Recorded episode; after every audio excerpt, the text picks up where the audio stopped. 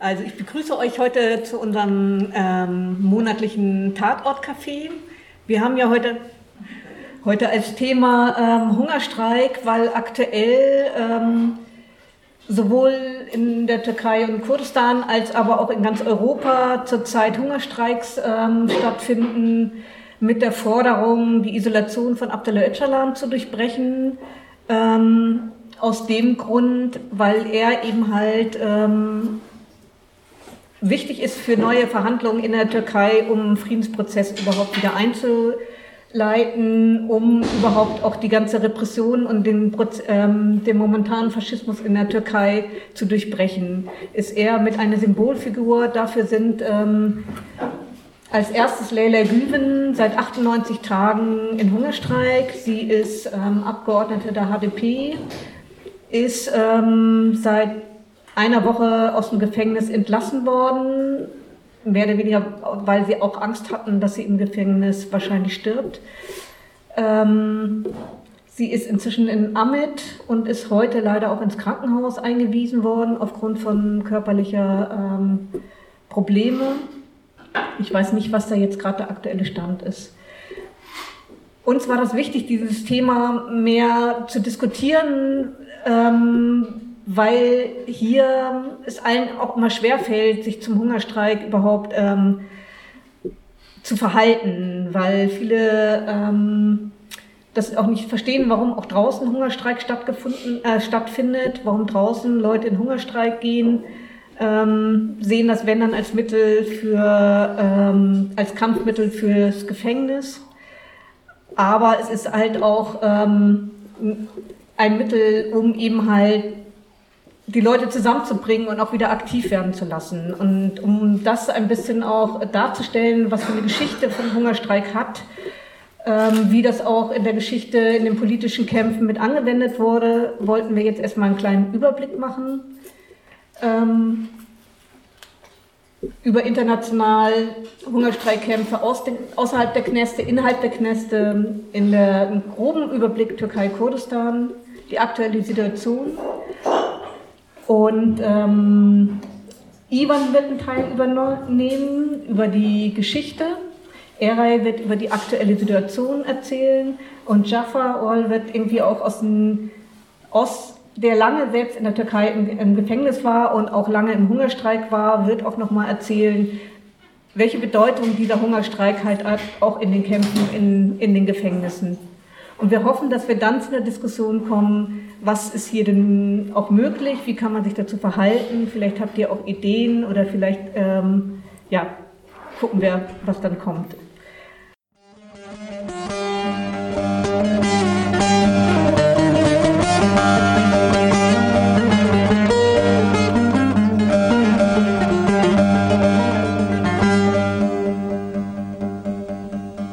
Ihr hört Radio Azadi auf FSK 93,0 jeden Sonntag von 17 bis 19 Uhr. Heute das Feature vom Tatort Kurdistan Café zum Thema Hungerstreik, Geschichte und Hintergründe.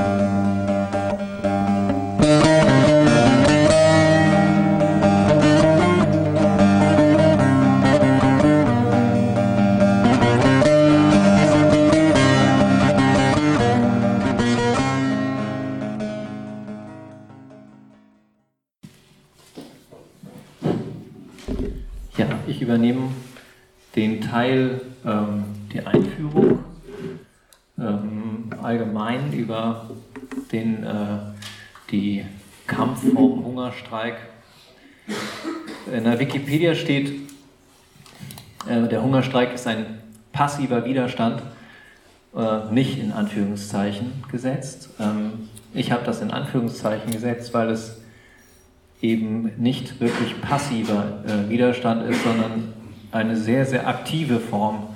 Eigentlich im Knast zum Beispiel ähm, eine der aktivsten Möglichkeiten, Widerstand zu leisten. Es ist eben eine Art Widerstand, äh, in einem asymmetrischen Machtverhältnis. Das heißt, äh, eine Person, die eigentlich keine Macht hat oder nur wenig Macht hat, ähm, verschafft sich damit eben eine, eine bessere Position, um Interessen durchzusetzen. Dabei äh, ist eben die Kommunikation nach außen äh, eben das letztendlich das entscheidende, wichtige Element auch für den Erfolg des Hungerstreiks.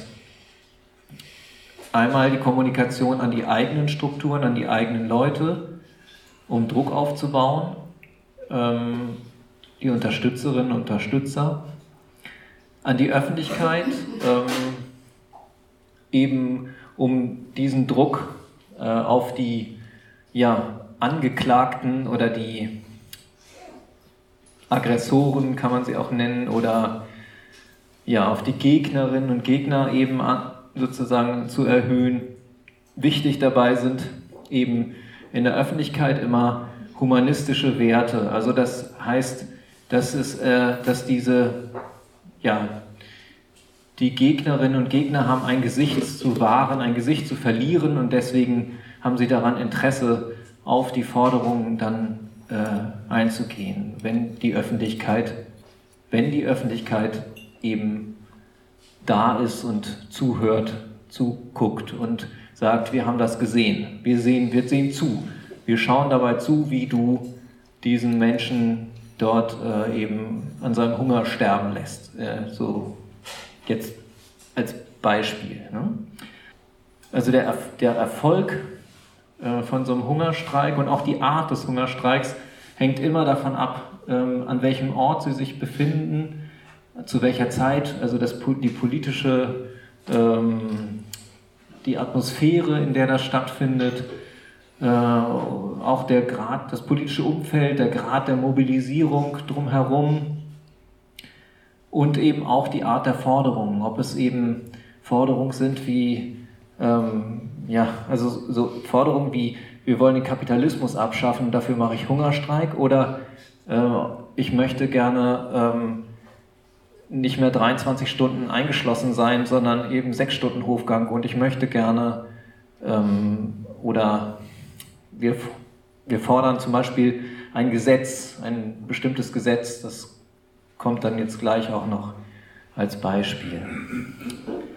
Eine wichtige ähm, Komponente, wenn das Hungerstreik nur fun oder Hungerstreik kann nur funktionieren eben in einigermaßen äh, demokratischen Systemen oder welchen, die sich eben den Anschein bewahren wollen. Also ähm, das habe ich auch in Diskussionen schon gehabt mit Leuten in einem System wie dem Islamischen Staat oder äh, so, denen ist das egal da braucht man auch keinen Hungerstreik machen, weil die warten dann eben nur darauf, dass die Menschen äh, eben sterben.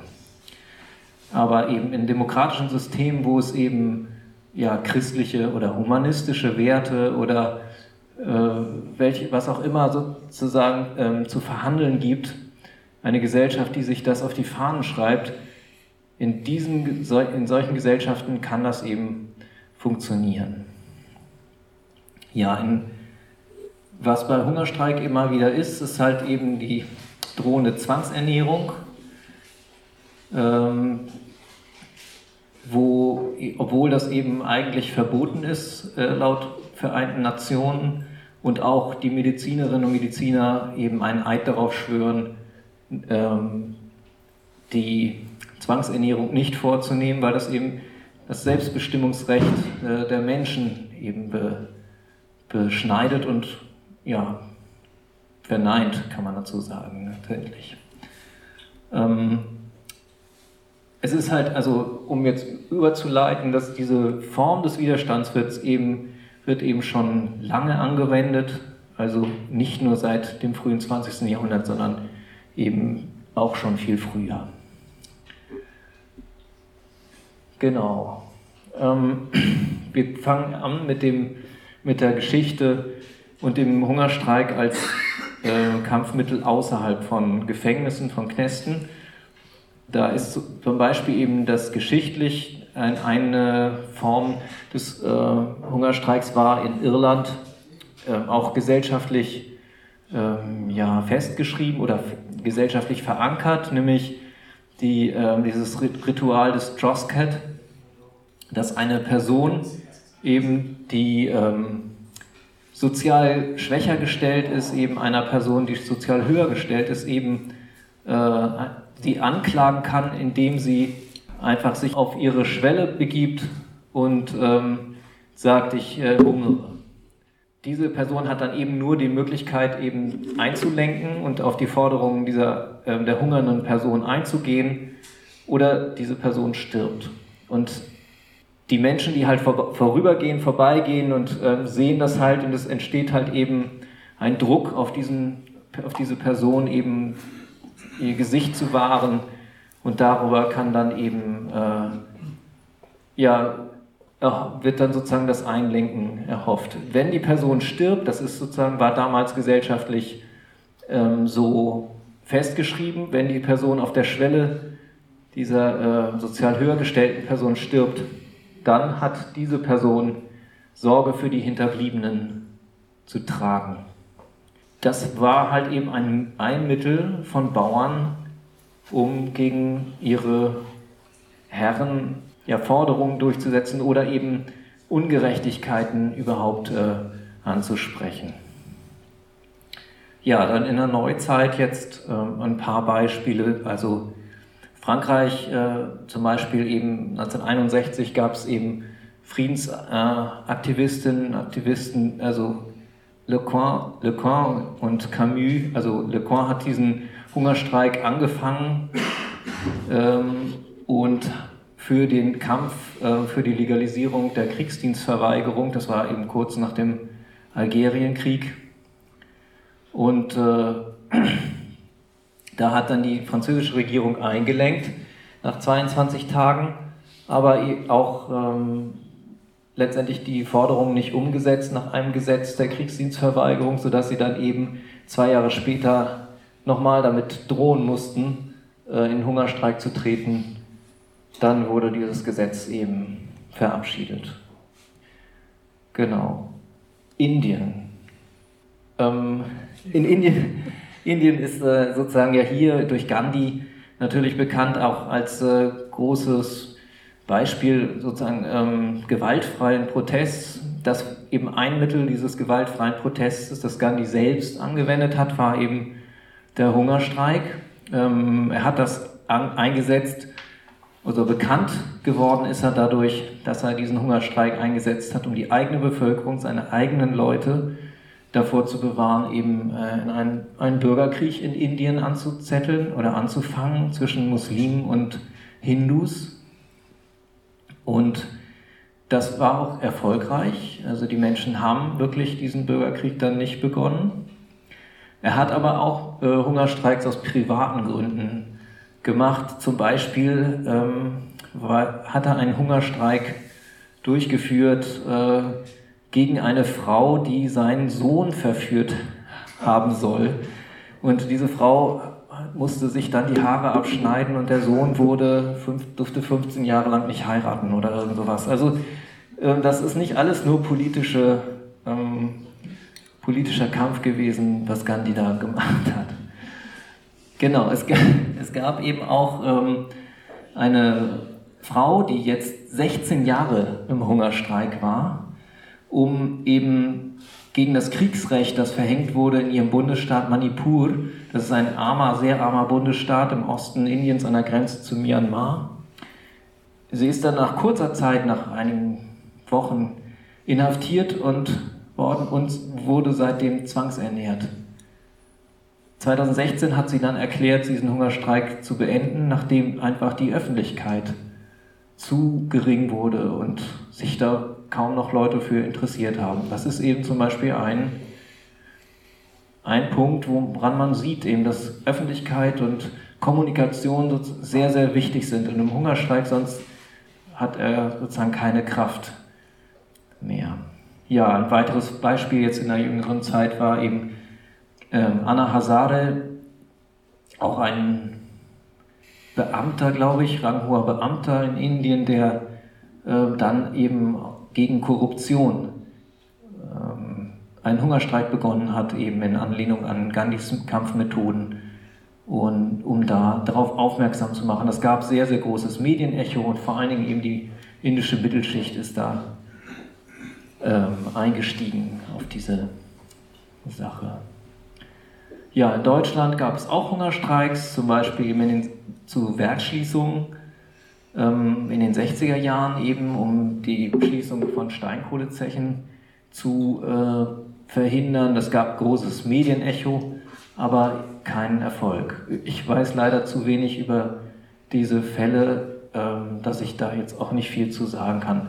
In den 90er Jahren gab es dann eben nochmal äh, nach dem Anschluss der DDR ähm, sozusagen die, eben die Schließung von Kalibergwerken und dagegen gab es eben auch Hungerstreik als Protestform, die aber auch kein, natürlich keinen Erfolg hatte. So. Ja, es gab auch in Deutschland ähm, Hungerstreiks gegen das PKK-Verbot selbst hier in, in Deutschland. Das PKK-Verbot wurde ja Ende 1993 ähm, verhängt von Innenminister Kanter. Und im Juli gab 1995 gab es eben einen großen Hungerstreik gegen dieses PKK-Verbot. Da wurden eben dann äh, in Berlin wurden 230 Menschen am Breitscheidplatz geräumt von der Polizei, die in, in Hungerstreik waren. Und dann mussten sie in der Sommerhitze acht Kilometer laufen. Dabei ist dann eben eine der Hungerstreikenden, die seit ich glaube, einer Woche oder zwei Wochen nichts gegessen hatte, Gülnas Vagestani, ist halt dann ums Leben gekommen dabei. Gab natürlich auch ganz viel Hungerstreiks oder bekannter geworden sind hier in Deutschland äh, Hungerstreiks von Migranten, Migranten, wegen natürlich der beknackten Asylgesetzgebung, die wir hier haben. Gholam Reza Gavidel, politischer Flüchtling aus, aus dem Iran, aus Rojilhat, ja, Rojilhat ähm, der ist dadurch bekannt geworden, dass er sich eben alle Sinnesorgane zugenäht hat, also die Ohren, die Augen und den Mund, um dagegen zu protestieren, dass er seit acht Jahren eben äh, keinen, also er hatte einen Antrag auf Asyl gestellt und war seit acht Jahren in der Warteschleife gehalten worden. Und solche Fälle gab es eben häufiger. 2015 in Nürnberg ne, war, gab es auch äh, Geflüchtete, die eben mehrere Tage im trockenen Hungerstreik waren. Das heißt, die haben nicht mal was getrunken. Und das ist relativ, da kommt man schnell an die Grenzen, an die körperlichen Grenzen und auch wirklich heftige Schäden. Ähm, ich meine, auch die hatten sich die Münder zugenäht. Ähm, was hier in Deutschland dann auch für relativ heftigen Reaktionen ge, äh, zu heftigen Reaktionen geführt hat, weil das natürlich schon auch eine, ja, das ein krasses Unterstreichen von so etwas ist wie einem Hungerstreik. Ne? Ja, eben 2013 auch in München dann und die Polizei hat das geräumt, ist in Bayern. Ja, in Berlin auch am Brandenburger Tor. Das waren das ist so ein Bild eben, wir lassen uns nicht täuschen, 16.11. Hungerstreik geht weiter. Darf ich nur kurz ergänzen? Ja, klar.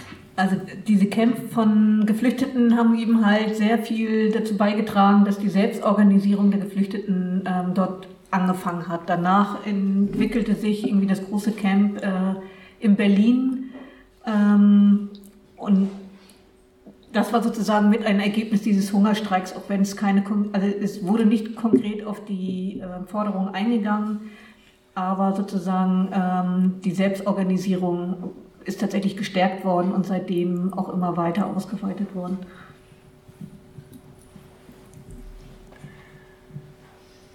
Ja, genau, ach so, genau, ein Beispiel noch aus der Türkei. Hätten wir fast vergessen. Oh je. Ähm, es gab eben einen Hungerstreik von zwei Staatsbediensteten, Nuriye Gülmen und Semih Özcaka. Osakca, Entschuldigung.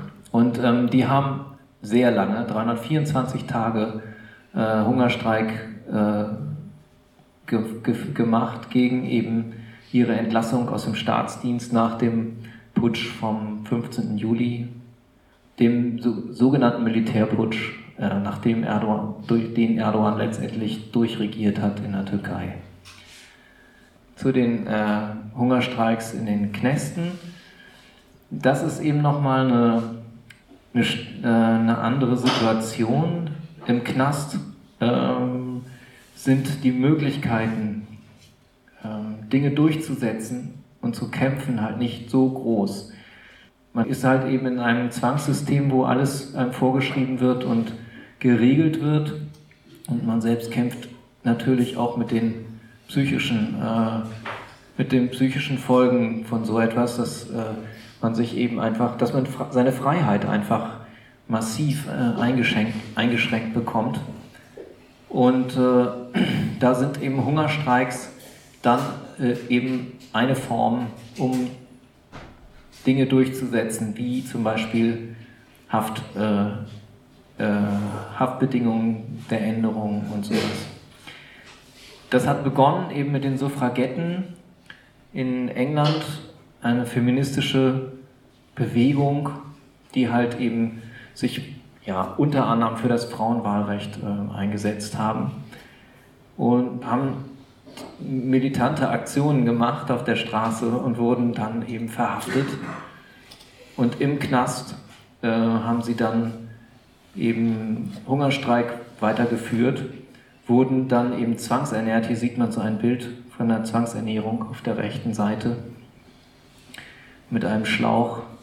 Das hat sich wahrscheinlich nicht äh, groß geändert zu heute. Die Folgen waren eben, dass äh, Frauen eben auch aus dem Gefängnis entlassen wurden. Warum? Ob jetzt ihr Gesundheitszustand zu schlecht war oder ob das für die Gefängnisleitung zu unangenehm war, Frauen im Hungerstreik dort zu haben, das weiß ich leider nicht. Weißt du, äh?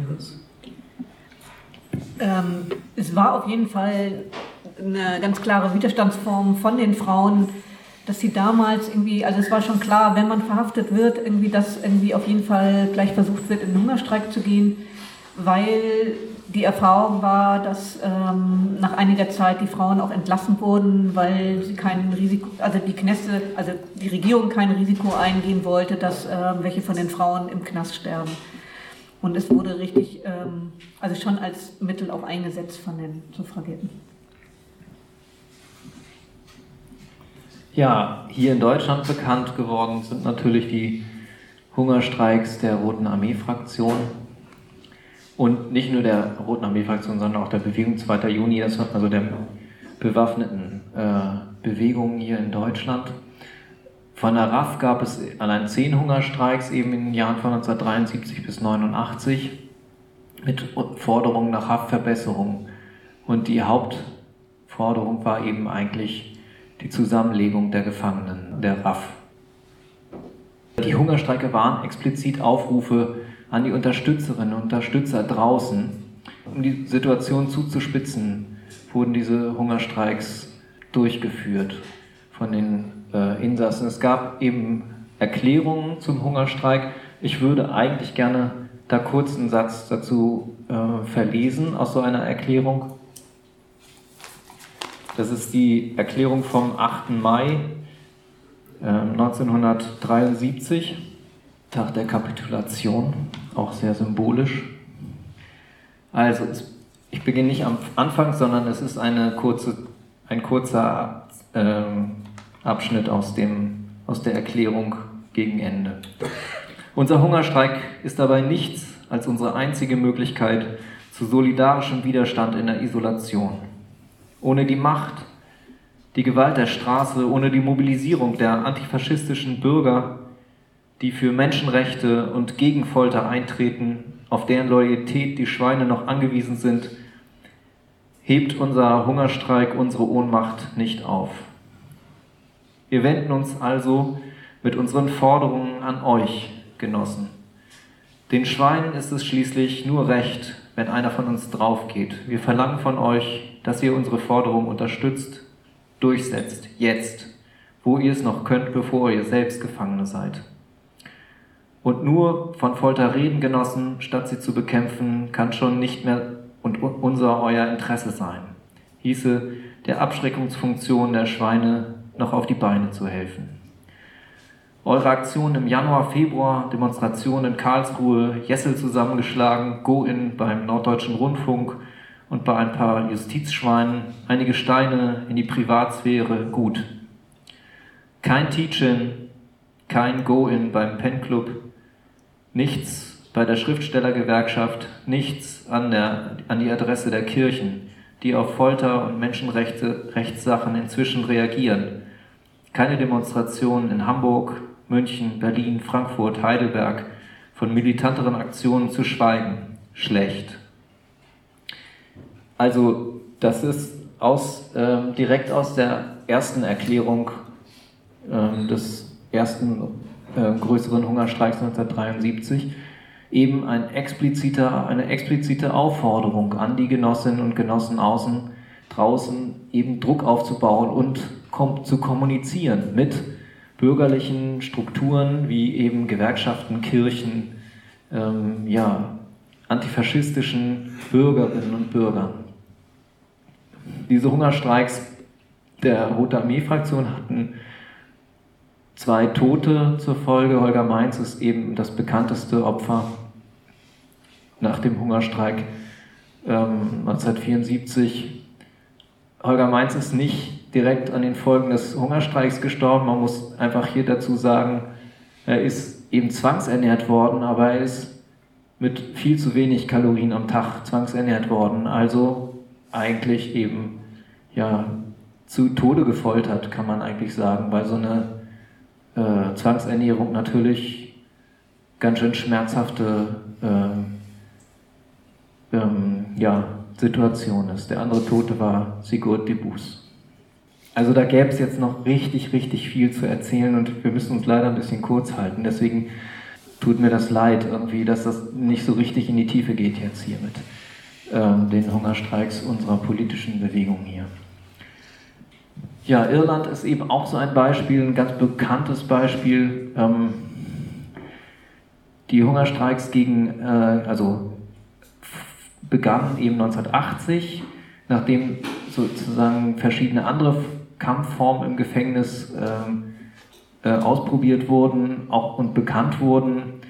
Das war eben, waren eben Aktionen gegen Häftlingskleidung, der Blanket-Protest, wo äh, die Gefangenen eben nackt äh, protestiert haben, also nur in Decken gehüllt eben rumgelaufen sind, weil sie eben die Häftlingskleidung nicht anziehen wollten.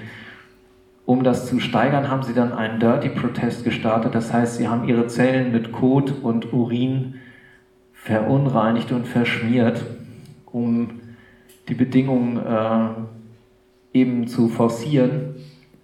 Und, um, weil, und als das dann eben auch nicht mehr ähm, äh, weiter ging, haben sie eben begonnen mit Hungerstreiks. Und das, also der erste Hungerstreik schon 55 Tage lang. Das ist schon eine ganz schöne, ganz schön krasse Zeit. Also wer mal ge ge gefastet hat, nur da sind äh, zwei Wochen schon heftig, finde ich. Und äh, es gab zwei, fünf Forderungen, eben nach äh, keine, keine Haft, also keine Haftkleidung, kein Arbeitszwang, Möglichkeit der Organisierung und ähm, Möglichkeit, mehr Möglichkeit für, für, Besuche und Briefe und äh, dass die Aktionen des Hungerstreiks und des Blanket-Protests und so weiter keine Auswirkungen auf die äh, Strafdauer haben. Die Regierung lenkte dann ein auf diesen Hungerstreik, äh, anerkannte diese fünf Forderungen, setzte sie aber nicht um, weswegen dann eben 1981 angekündigt ein weiterer Hungerstreik begann. Also dieser Hungerstreik wurde so geführt, dass äh, die Gefangenen versetzt ein, einsetzten zu Hungerstreiken und das Ziel war, möglichst ähm, kontinuierlich den Druck zu steigern mit der Gefahr sozusagen, dass äh, die Regierung eben Woche für Woche Menschen dort ähm, sterben hat in ihren Gefängnissen. Das führte dann eben nach 66 Tagen ähm, zum Tod von Bobby Sands. Der war dann in diesem Hungerstreik ähm, zum Abgeordneten gewählt worden. Also es, das gab sozusagen große Öffentlichkeit, sehr großes Medienecho und viel Diskussion und viel Versuche und viel Verhandlungen. Trotzdem eben nicht die Erfüllung ihrer Forderung, worauf dann eben ja, insgesamt zehn Personen in diesem Hungerstreik ums Leben kamen. Bobby Sands war der erste am 5. Mai und äh, weitere. Dieser Hungerstreik wurde fortgeführt eben bis Oktober 1981. Ähm, und dann wurde er abgebrochen. Am 3. Oktober wurde dieser Hungerstreik abgebrochen. Es gab auch Streit ähm, zwischen Angehörigen, also unter Angehörigen und Gefangenen. Und erst nachdem dieser Hungerstreik abgebrochen war, hat die Regierung sozusagen dann gesagt, na gut, jetzt erkennen wir eben die Forderungen an und hat am 5. oder 6. Oktober dann äh, ja, demonstrativ die Forderungen anerkannt, irgendwie um auch zu zeigen, dass dieser Hungerstreik eben sinnlos war. So, ne?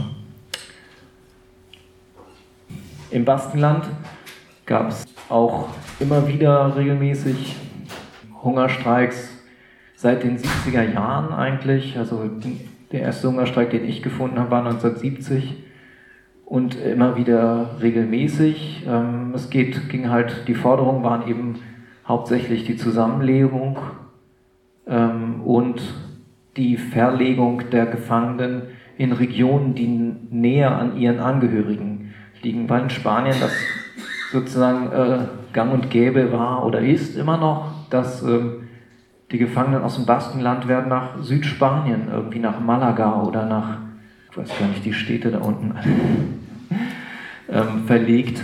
Und äh, sodass die, dass die Angehörigen da tausende von Kilometern zurücklegen müssen. Das Tragische daran ist, dass auf diesen großen Reisen durch Spanien halt schon etliche Angehörige äh, einfach auf dem auf der Hin- und Rückreise ums Leben gekommen sind. Und genau die Hungerstreiks wurden eben auch begleitet durch Hungerstreiks außerhalb der Gefängnisse, ja, um Leute eben auch zu politisieren, um sie mit einzubeziehen in die, äh, in, um die Kämpfe halt in, im Baskenland.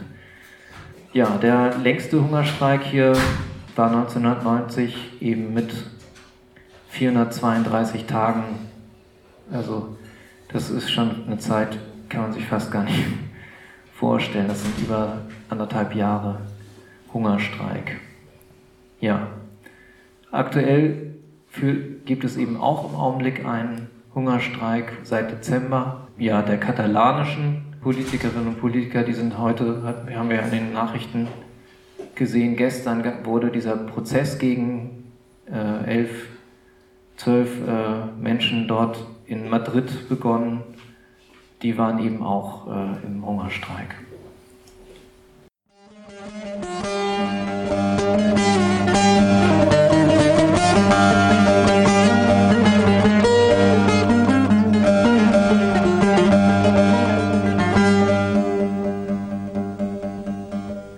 Hört Radio Azadi auf FSK 93,0 jeden Sonntag von 17 bis 19 Uhr. Heute das Feature vom Tatort Kurdistan Café zum Thema Hungerstreik, Geschichte und Hintergründe.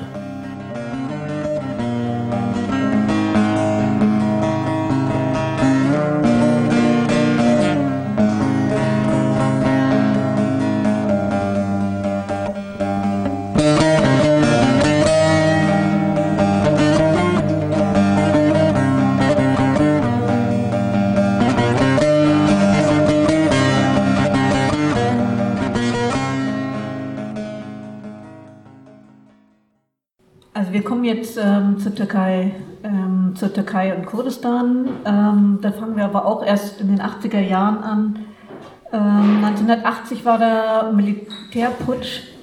Ähm, danach gab es tausende politische Gefangene und es gab auch eine Situation in den Knästen, ähm, wo eine unglaubliche Brutalität herrschte und ähm, tägliche Folter.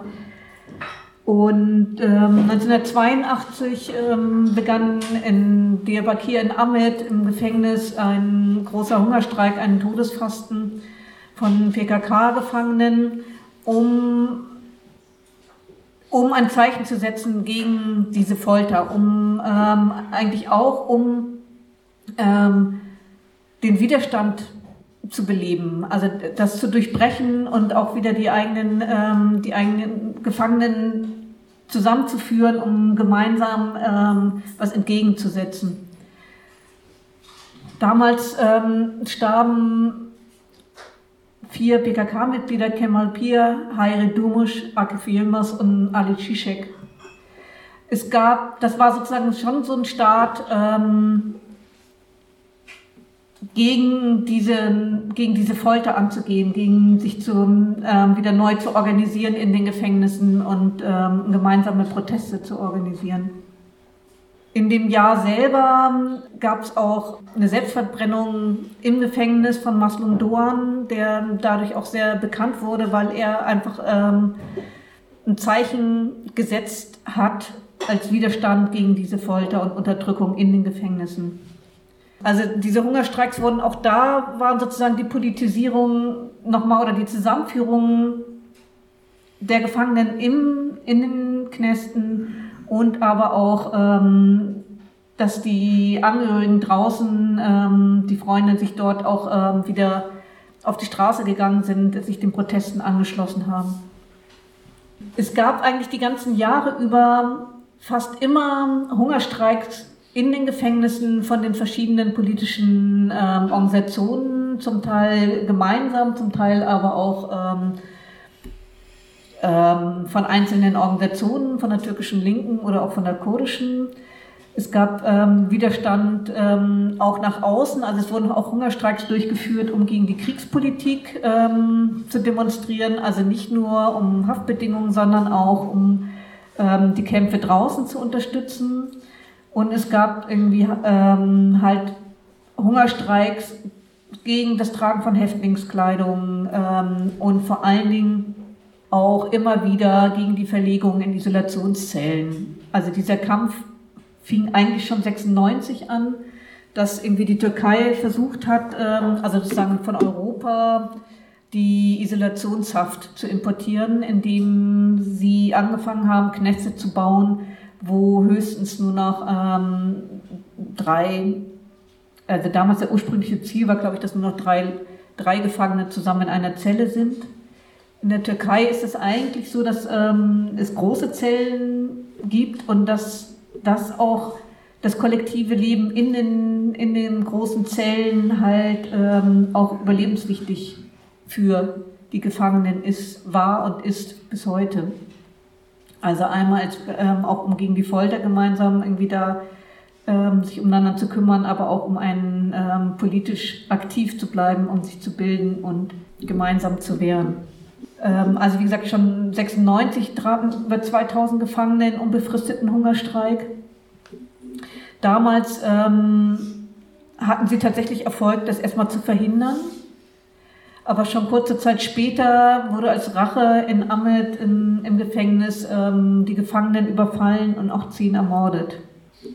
Ab 2000 fing dann der große Hungerstreik ähm, und später auch ähm, Todesfasten gegen die Isolationshaft an. Dann begann eigentlich ab 2007 immer wieder Hungerstreiks drin und draußen, um gegen die Isolationshaft auf, äh, auf dem Imrali-Gefängnis ähm, gegen Abdullah Öcalan zu protestieren.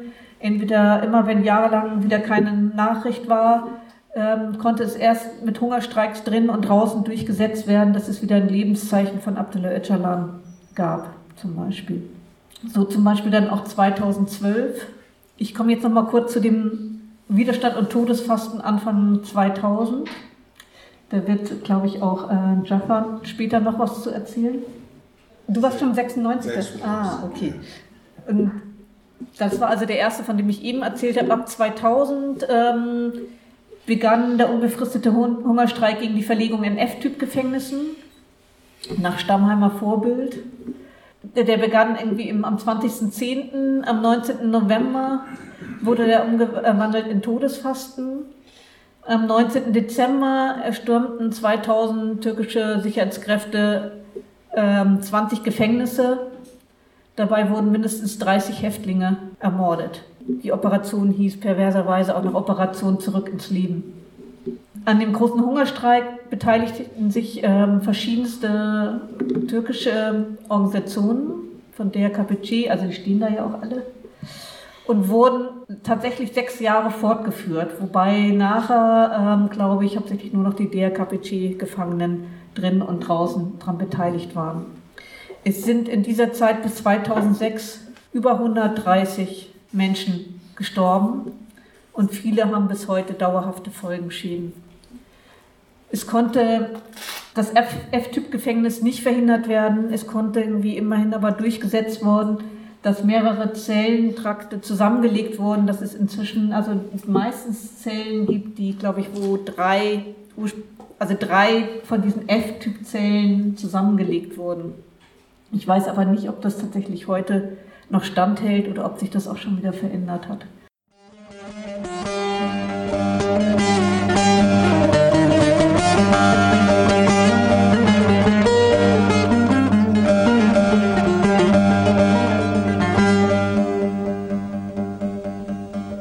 Ihr hört Radio Azadi auf FSK 93,0 jeden Sonntag von 17 bis 19 Uhr. Heute das Feature vom Tatort Kurdistan Café zum Thema Hungerstreik, Geschichte und Hintergründe.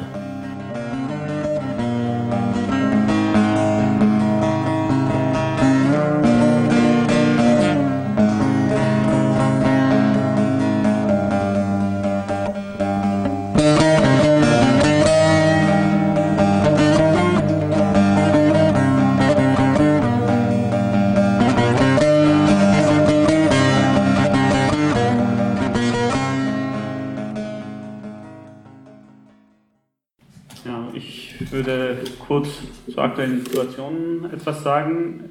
Äh, wie ihr schon sieht, Leila Güven, sie ist genau vor 98 Tagen in, im Gefängnis Diyarbakir in Hungerstreik getreten mit der Forderung, dass es diese totale Isolation in äh, Herrn Öcalan äh, aufgehoben wird.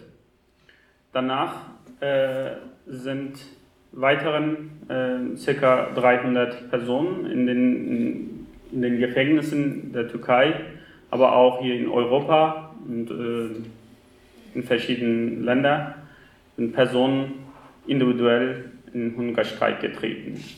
Das ist dieses Mal ein bisschen anders als Hungerstreiken, die wir eben gehört haben. Es waren ja mehrere Hungerstreiken bis jetzt in diesen 20 Jahren. Also äh, Herrn Öcalan wurde genau 15. Februar, also genau vor 20 Jahren, durch einen internationalen Komplott entführt. Und seitdem sitzt er äh, in dieser Insel äh, Gefängnis in totalen Isolationshaft. In diesen 20 Jahren waren schon Zeiten, diese Isolation gelockert wurde, aber auch sehr verschärft wie jetzt. Wenn wir die Zeiten gucken, die äh, in denen er unregelmäßige Anwaltskontakte oder Familienkontakte hatte, konnte er auch einflussen, dass das ein entweder einseitige Friedensphase, also Waffenstillstande oder halt durch beidseitige Gespräche, Friedensgespräche äh, in der Türkei und in kurdischen Gebieten Frieden herrschte. Und in den Zeiten, in denen so totale Isolation gab, waren auch starke Kriegsführung und Gewalt gegen kurdische Bevölkerung, wie heute. Genau vor drei Jahren waren äh, von Abgeordneten, damaligen BDP, glaube ich, äh, einige Abgeordneten haben in Diyarbakir zusammen in Hungerstreik getreten mit gleichen Forderungen in kurzer Zeit dann äh, konnte wieder der Bruder von Öcalan äh, ihn besuchen und mit seiner äh, Forderung, dann wurde auch dieser Hungerstreik beendet. Nun diesmal anders. Warum sage ich anders? Waren bis jetzt immer organisiert und halt äh, auch wurde entschieden, entweder von, von BDP oder von Gefangenen, alle Gefangenen in, in, in türkischen Gefängnissen und wurde gleichzeitig äh, einen Hungerstreik geführt. Und dieses Mal die Leute halt einzeln und individuell treten sie in Hungerstreik. Es ist so, dass das auch hier in Europa, in Straßburg, äh, seit äh, 59 Tagen 13 Personen, fünf davon sind aus Deutschland, sind auch in Hungerstreik. Es ist so, dass es langsam die gesundheitliche Situation von einzelnen Personen, aber auch Leila Güven wurde heute in Krankenhaus äh, gebracht und sie hat halt äh, Behandlung abgelehnt. Und aber auch hier in Straßburg sind einige Aktivisten äh, wurden letzte Woche in Krankenhaus gebracht und die haben auch Behandlung abgelehnt und wieder zurück zu ihrer, äh, zu ihrer Freundin gegangen. Vor circa 40 Tagen, als äh, nachdem nach 60 Tagen, äh, circa 60 Tagen, Leila, äh, nachdem Leila Güven Hungerstreik getreten ist, hat die türkische Regierung wieder in einem Wochenende ganz plötzlich der Bruder von Öcalan, ohne dass er vorher Bescheid wusste, wurde abgeholt und zu Imralı Gefängnis gebracht und mit ihm konnte er sprechen. Darauf hinaus hat Leila Güven ihren Streit nicht beendet. Also sie hat gesagt, das war genau wie vor drei Jahren. Es war gleiches Spiel. Die haben einen Tag nur mit seinem Bruder einen sehen lassen und dann haben sie Isolationshaft noch verschärft sozusagen. Und deswegen die, hat sie gesagt, bis Öcalan einen regelmäßigen Kontakt mit äh, seinen Anwälten und seinen, mit seiner Familie hat, äh, würde sie ihre durchführen. Und dann, als sie angefangen hat, war sie im Gefängnis. Äh, vor circa 20 Tagen hat die türkische Regierung sie auch, also sie entlassen. Diese zwei Versuche von türkischen Regierung, das Regierung war, also Versuche, um ihre Aktion, ihre Hungerstreik zu leer laufen lassen sozusagen oder den Wert verlieren lassen. Es ist äh, so, dass weder sie noch andere 300 äh, weitere äh, Streikende sagen, wir werden unsere Aktion weiterführen, bis unsere Forderungen erfüllt sind. Das ist halt so, dass das Hungerstreik, wird gleich auch Herr Jaffer berichten von ihrer eigenen Erfahrung, hat zwei Seiten. Halt. Eine Seite ist der Tod, jeden Tag ein Schritt äh, oder jedem Moment einen Schritt nahe kommt. Auf der anderen Seite ist der äh, Kampf gegen Unterdrückung, gegen Faschismus oder gegen Unrecht, egal was ist, dass das gesehen, gehört werden sollte und von großen Mengen auch übernommen werden sollte. Also nur damit kann diese zweite Seite oder das hauptsächliche Ziel von dieser Aktion kann siegen, nur wenn wir, die draußen sind, die nicht im Hungerstreik sind, wenn wir das hören, wenn wir das übertragen und wenn wir das in den Mengen in der Gesellschaft weitergeben. Also vielleicht nochmal ähm, zu, der zu, zu, der Bedeutung ähm, der Aufhebung von der Isolation Abdel Öcalan. Also es jährt sich halt jetzt dieses Jahr tatsächlich ähm, 20 Jahre, dass er ähm, auf Imrale ist. Und es ist, ähm, die Situation in der Türkei hat sich die ganze Zeit verschärft. Und es ist tatsächlich jetzt so eine Situation, wo eben halt ähm, viele sagen, es geht so nicht weiter, wir müssen das irgendwie durchbrechen. Und es gibt eine Lösung tatsächlich für den Mittleren Osten auch nur, wenn sich die Situation mit der kurdischen Bewegung, also mit der kurdischen Frage, da ein Umbruch stattfindet. Und auch die Lösungsvorschläge, die ihm halt von der kurdischen Bewegung ähm, vorgeschlagen werden für den Mittleren Osten, unter anderem eben halt auch in Rojava, mit dem demokratischen Konföderalismus ist er halt auch mit die Person, die tatsächlich dort einen Diskussionsprozess weiterführen kann. Deshalb ist die Forderung nach seiner ähm, Durchbrechung der Isolation so wichtig für alle, weil er auch ein Symbol ist halt für eine Veränderung ähm, der Situation dort vor Ort diese Hungerstreiks, die jetzt auch stattfinden, also es finden jetzt also auch in überall Solidaritätshungerstreiks statt. Also in Rojava finden in, an ganz vielen Orten sind Hunderte im Hungerstreik. Hier an der Wand hängen da drüben die Hungerstreiks, die jetzt eben halt seit vielen ähm, Wochen zum Teil stattfinden. Und es ist halt ein gemeinsamer Aufbruch, also dass auch innerhalb der Türkei wieder Leute auf die Straße gehen und sich für den Hungerstreik einsetzen und die Angst überwunden wird. Das ist halt mit ein Teil ähm, der Aktionsform, die halt auch äh, für draußen wichtig ist.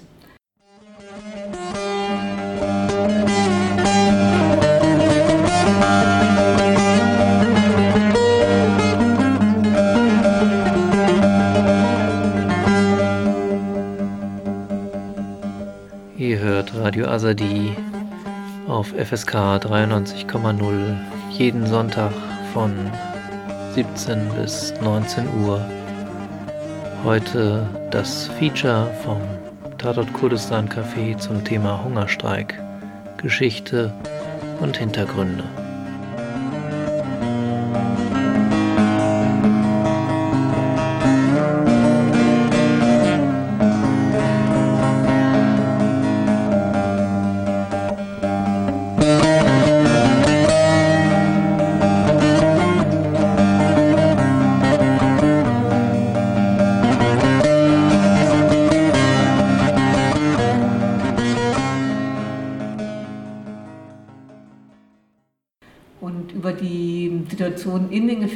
Und was Hungerstreik irgendwie auch für die Situation drin für eine Bedeutung hat. Da übergebe ich jetzt nochmal an Jafar, dass er erzählt über drin und Hungerstreik.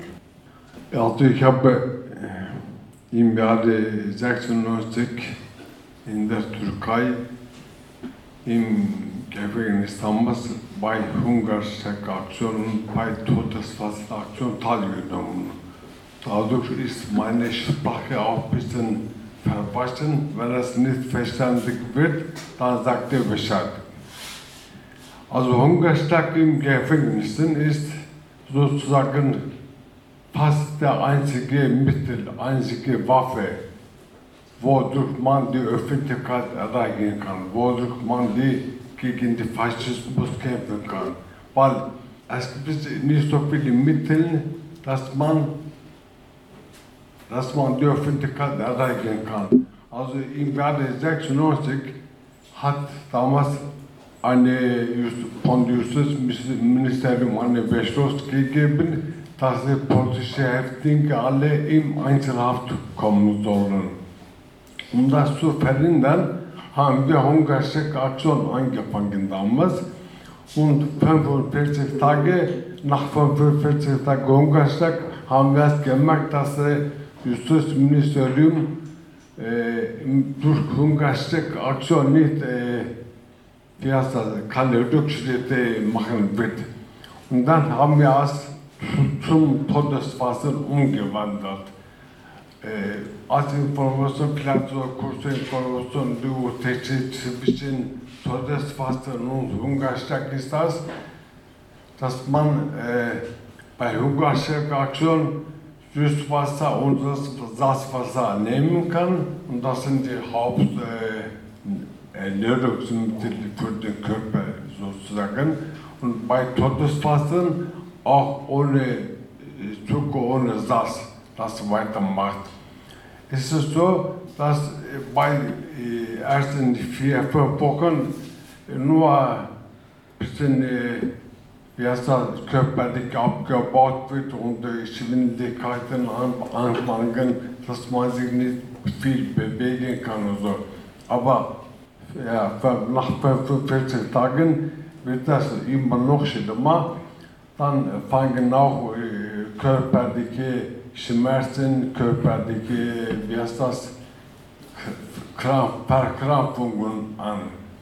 Und es ist so, also nach, nach so, so lange, äh, so lange Hungersack und so lange Vitaminverlust wird der Körper ziemlich abgebaut und damals wurden nach der Aktionbehandlung im Krankenhaus bewusst die politischen Gefangenen mit Überdosis B-Vitamine behandelt. Also ich kann an, von mir selbst erinnern, dass ich bei dem Serum gebunden war und an, an, von den Füßen und den Händen an Bett gefesselt sind. Dann kam eine Person äh, als, äh, als Doktor, aber nachhinein habe ich natürlich begriffen, dass das kein Doktor war, sondern jemand von dem Geheimdienst gewesen war. Und sie, diese Person war das mit Überdosis B-Vitamine, die, die Leute umzubringen. Und als äh, nach 69 Tagen Todesfasten waren damals bis Ende der Aktion nur fünf Personen gestorben. Und sieben Personen sind dazu gekommen, die im Krankenhaus waren. Und die, weil die im Krankenhaus äh, mit dieser Überdosis äh, behandelt oder belastet waren, sind die durch diesen Hitzschock gestorben. Also normalerweise, wenn man, wenn man die mit, äh, wie heißt das, mit normalen Flüssigkeiten und normalen Infusionen behandelt hätte, dann hätten sich mehr verstärken sollen und mehr gesünder sein müssen. Also in der Türkei oder in solchen Ländern wie der Türkei, wie der Türkei ist äh, politische Kampf meistens mit Tod, äh, wie heißt das, also kann mit Tod beenden. Entweder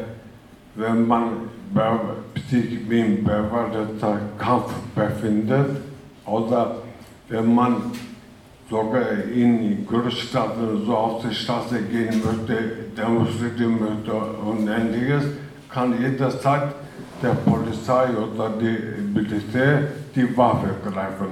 Und dadurch ist das äh, fast immer möglich in der Türkei zu sterben, wenn man sich politisch aktiviert.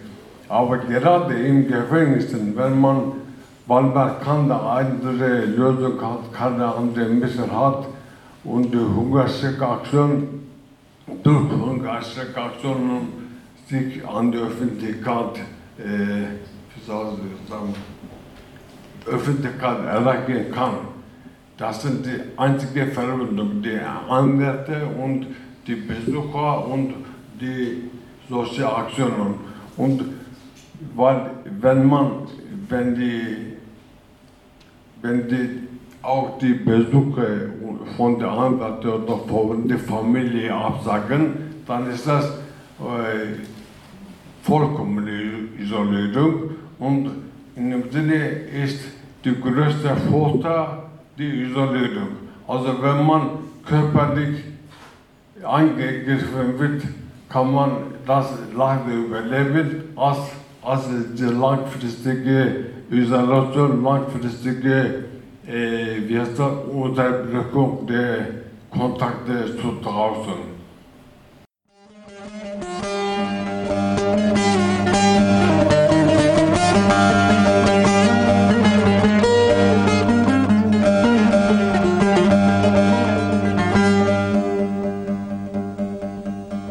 Ihr hört Radio Azadi auf FSK 93,0 jeden Sonntag von 17 bis 19 Uhr.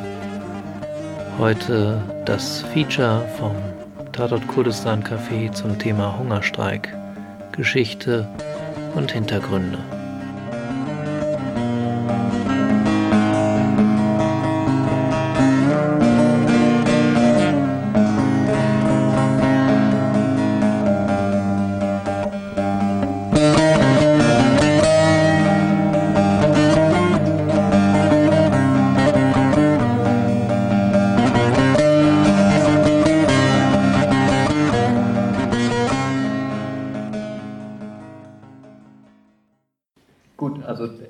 Einfach ins Publikum, ähm, ob es Fragen gibt.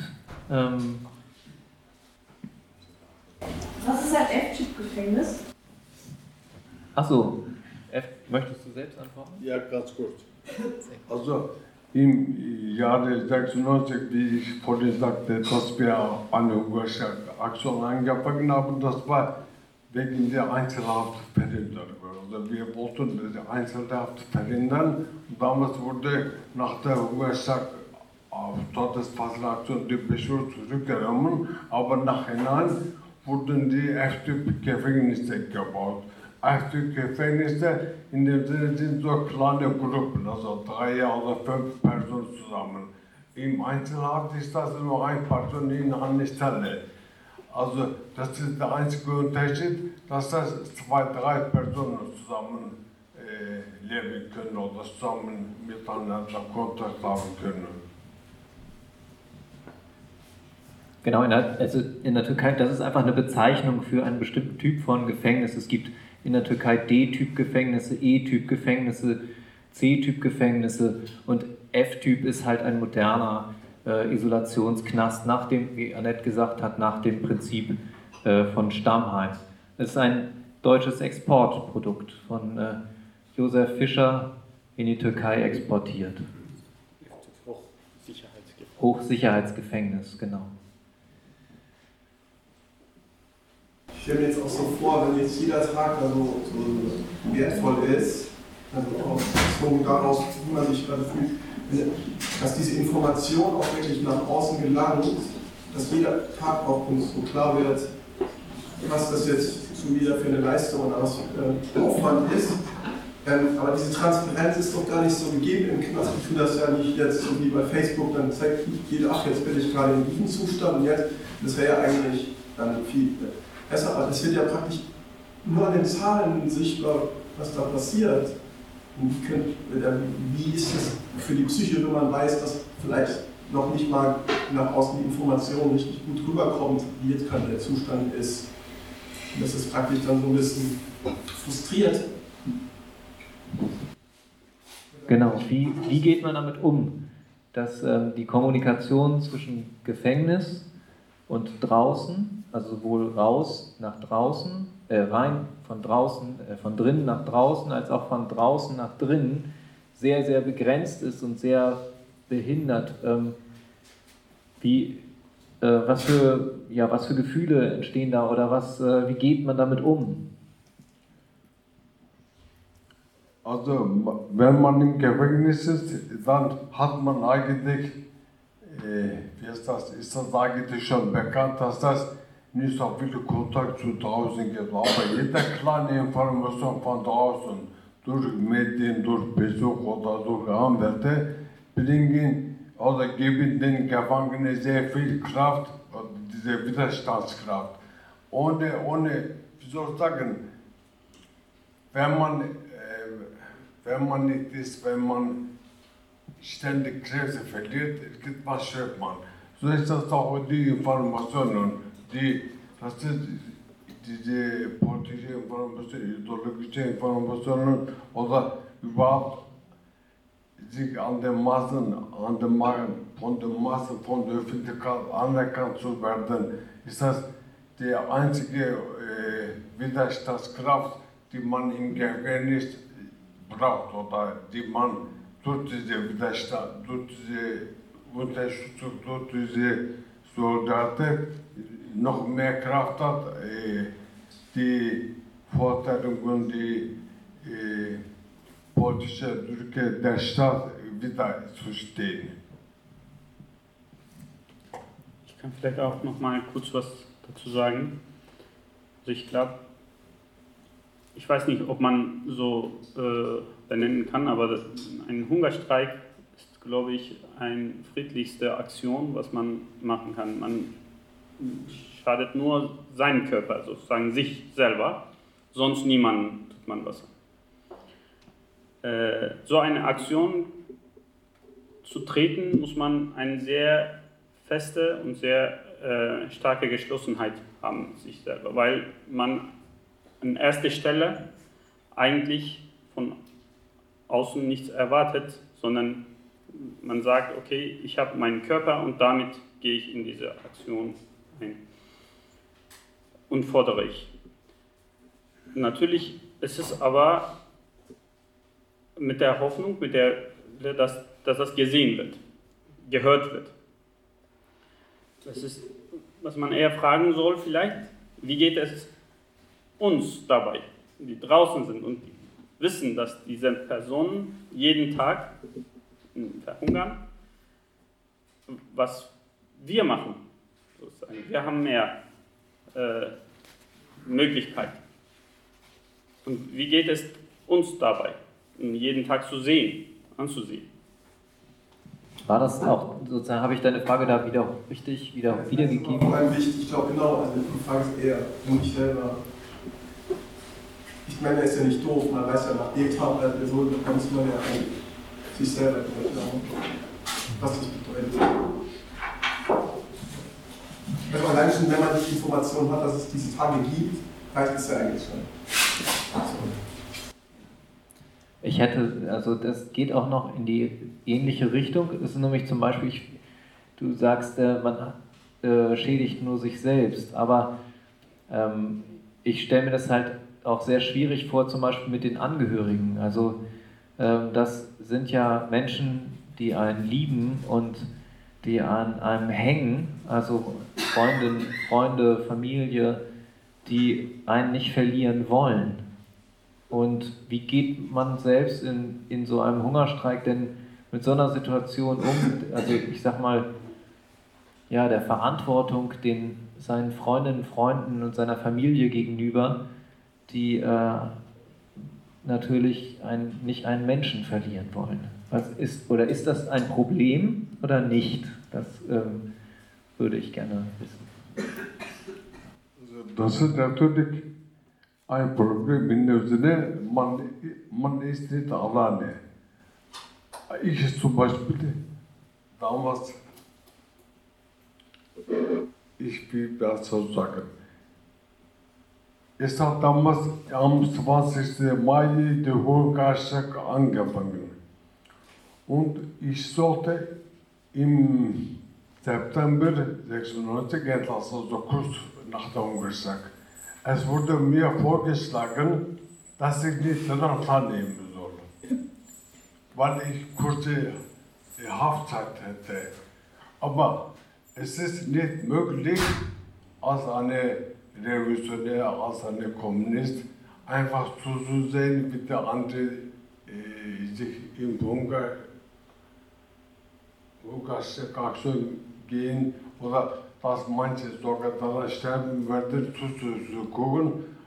Also man kann nicht egoistisch sein oder ich könnte nicht egoistisch sein. Der erste Person, der damals am Todesfasser umgekommen war, am 63. Tag ist Eigenur, er war neben mir. Wir haben voneinander Hand gehalten. Ich wollte, dass er nicht stirbt, er wollte nicht, dass ich nicht sterbe. Weil weil ich noch ein Kind hätte hier in Hamburg. Also mein, ich bin von hier nach Türkei gegangen, mich in dem politischen Kampf zu beteiligen.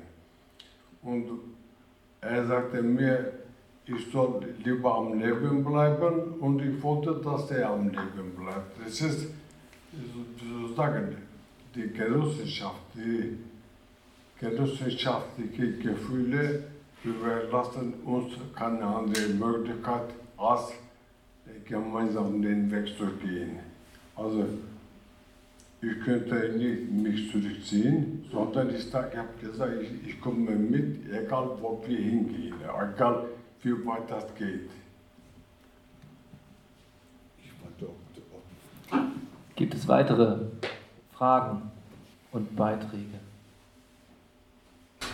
Ich wollte nur noch mal sagen, dass die, die Angehörigen, das ist natürlich ein Problem, ähm, äh, wo es auch immer auch regelrechte zwischenmenschliche Probleme gab, aber man muss auch feststellen, dass es äh, letztendlich so war, dass die Angehörigen, die äh, Töchter oder Söhne oder äh, nahe Verwandten im, im, Gefängnis hatten, die schon länger äh, als politische Gefangene im Gefängnis waren, ähm, dass die sehr wohl auch verstanden haben, äh, dass es äh, für die Kinder, dass es kein Spaß ist, wo man mal auch mal, ein bisschen Hunger streiken, sondern dass es was ganz Existenzielles ist. Das heißt, dass diese äh, nahen Angehörigen oft auch äh, ihre Kinder sehr aktiv unterstützt haben. Also in Deutschland gab es ja auch diese äh, Treffen der Angehörigen, die auch sehr offensiv zum Teil äh, da eingegriffen haben, bis hin, dass sie selber dann ein Verfahren hatten, äh, äh, wenn sie ihre Kinder unterstützt haben, auch gerade in den Hungerstreikzeiten. Also der Widerspruch gibt es, also gefühlsmäßig wollen sie natürlich, du gesagt hast, nicht, dass ihre Kinder sterben und mhm. wünscht sich, dass es bald aufhört, aber eine aktive, äh, ein aktives Bemühen, dass die Kinder aufhören sollen, war eher selten, also ähm, weil sie das auch schon verstanden haben.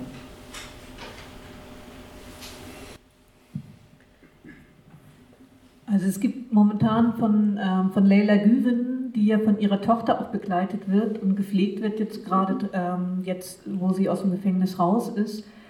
Ähm, die hat, ist selber Journalistin und hat auch mehrere Interviews mit ihrer Mutter geführt, die auch veröffentlicht wurden. Ähm, könnt ihr auch bei ANF Deutsch, findet ihr die wo sie sehr emotional auch äh, beschreibt, wie das ist, jetzt ihre Mutter zu begleiten und ähm, wo sie auch sagt, irgendwie, ja, wie sie sie auch bewundert und auch irgendwie schätzt und natürlich jederzeit hofft, dass es ähm, rechtzeitig eine Lösung gibt. Ähm, aber sie beschreibt das auch ähm, sehr gut, was das heißt. Also diesen Weg auch dann gemeinsam zu gehen. Und heute gibt es nochmal ein Interview von ARD, glaube ich von Leila Güven, also hauptsächlich mit ihrer Tochter, aber über Leila Güven. Äh, heute wurde veröffentlicht, kann man. Bei Weltspiegel.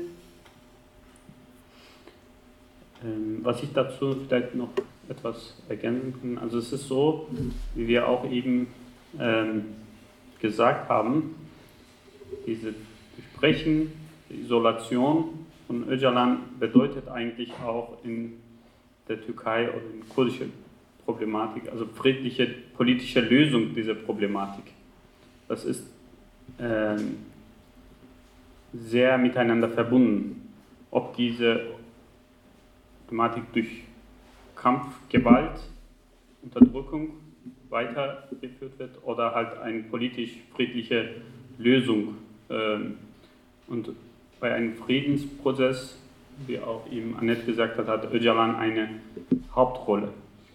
Da, deswegen äh, soll auch diese Isolation durchgebrochen werden und halt, ähm, diese Menschen, die momentan in Hungerstreik sind, wissen, dass ihre Angehörigen, ihre Familien natürlich leiden, aber halt sonst leidet auch, leiden jeden Tag mehrere Mütter Kinder sterben halt täglich durch die Bombardierung der Türkei, durch diesen Krieg. Ja, wir haben sonst nämlich auch noch ähm, äh, eine Folie vorbereitet mit, oder wir haben uns zumindest Gedanken gemacht darüber, was man denn tun kann. Und äh, weil natürlich dieser Hungerstreik ja eben auch ein Aufruf ist, hier draußen eben aktiv zu werden. Also es gibt auf jeden Fall äh, eine internationale Fraueninitiative ähm, für Leila Güven, um den Hungerstreik zu unterstützen. Ähm, da werden auch, ähm, also es gibt eine Internetseite und es werden regelmäßig äh, also Solidaritätsvideos oder auch Fotos gesammelt zur Unterstützung, wo ich auch, euch auch aufrufen würde für alle, die Lust haben, dass wir danach noch ein Solidaritätsfoto machen Dort befinden sich auch Unterschriftenlisten, die man mit unterstützen kann. Es gibt auch eine ähm, Hungerstreikseite auf Englisch, die über alle Hungerstreiks, die, also die 13, die gerade ähm, an unterschiedlichen Orten stattfinden, ähm, über die berichten. Ich, Ich habe noch eine aktuelle Sache, ähm, was die, die deutsche die Reaktion des deutschen Staates irgendwie auf die aktuelle Situation ähm, war jetzt gestern, dass der kurdische Verlag, der Buchverlag, Mesopotamia Verlag und die Musikproduktion Mir ähm, verboten wurden. Nachdem im letzten Jahr schon einmal eine Razzia stattfindet, ist gestern offiziell ähm, der Verlag verboten worden. Das ist ein Buchverlag, der ähm, Bücher, ähm, kurdische Bücher halt auflegt und vertreibt, irgendwie von Kinderbüchern bis auf natürlich auch politische Bücher, auch die Schriften von Abdullah Öcalan zum Beispiel. Ähm, auch wir haben da viele Bücher ähm, sozusagen veröffentlicht und dass der deutsche Staat so reagiert, dass hier irgendwie Bücher wieder als Verlage verboten werden und Bücher verboten werden ähm, und kurdische Musik ist ähm, schon unglaublich, also welche Reaktionen ähm, das inzwischen sind. Ähm, das ist wieder mal ein Geschenk für die türkische Regierung, die jetzt am Wochenende zur SIKO nach München kommt, ähm, zur ähm, Sicherheitskonferenz. Und wie immer, ein paar Tage bevor hier türkische Politiker kommen, werden hier wieder Institutionen verboten. Aber dass irgendwie das so weit geht, dass Bücher verboten werden, ist schon, ähm, ist schon ein, ein Schritt, der unglaublich ist in dieser Zeit. Und ähm, auch da würde ich euch bitten, irgendwie macht das, geht da, macht das mit bekannt oder versucht da zu protestieren oder euch was zu überlegen. Und auch da können auch die, die noch Lust haben, auch noch mit einem Protestfoto gleich machen. Also alle, die irgendwie bereit sind, noch ein Foto zu machen, würde ich dazu aufrufen, dass wir in fünf Minuten uns treffen und ein Soli-Foto machen. Und damit würde ich das jetzt erstmal beenden und danke euch, dass ihr da gewesen seid.